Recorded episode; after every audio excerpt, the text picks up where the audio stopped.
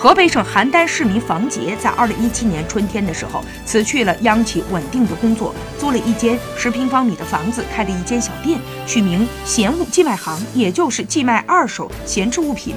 十平方米的小店里堆满了大大小小的商品，大约两万件。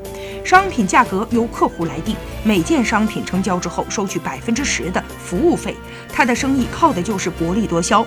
目前，房杰的闲物寄卖行已经步入正轨。平均每天走货百余件，单日最高利润近千元。